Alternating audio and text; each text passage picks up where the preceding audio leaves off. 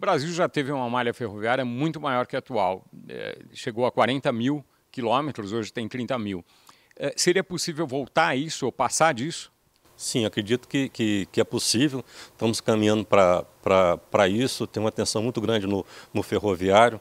E os 10 mil quilômetros que estão desativados, eles podem ser interessantes para outro tipo de, de, de, exploração. Hoje, nas ferrovias, predominam os grandes players, os grandes negócios para transporte, principalmente de minério e de safra, de produtos agrícolas. As outras linhas que foram é, desativadas ou que foram até mesmo abandonadas, elas podem ter uma vocação para pequenos ou médios operadores, onde pode fazer a exploração de um nicho específico de, de, mercadoria, como tem no sul de Minas, o café para o Porto de Santos, ou até mesmo uma atração turística próximas aos centros é, é, turístico do Brasil. Então, acho que para essas rodovias que estão abandonadas, tem que ter uma negociação para o governo retomar as concessões anteriores de forma negociada e oferecer ao mercado com um modelo diferente das eh, rodovias que atrai, das ferrovias que atrai os grandes players.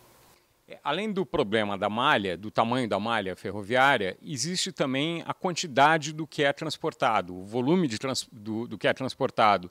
Uh, é possível aumentar isso na avaliação da CNT?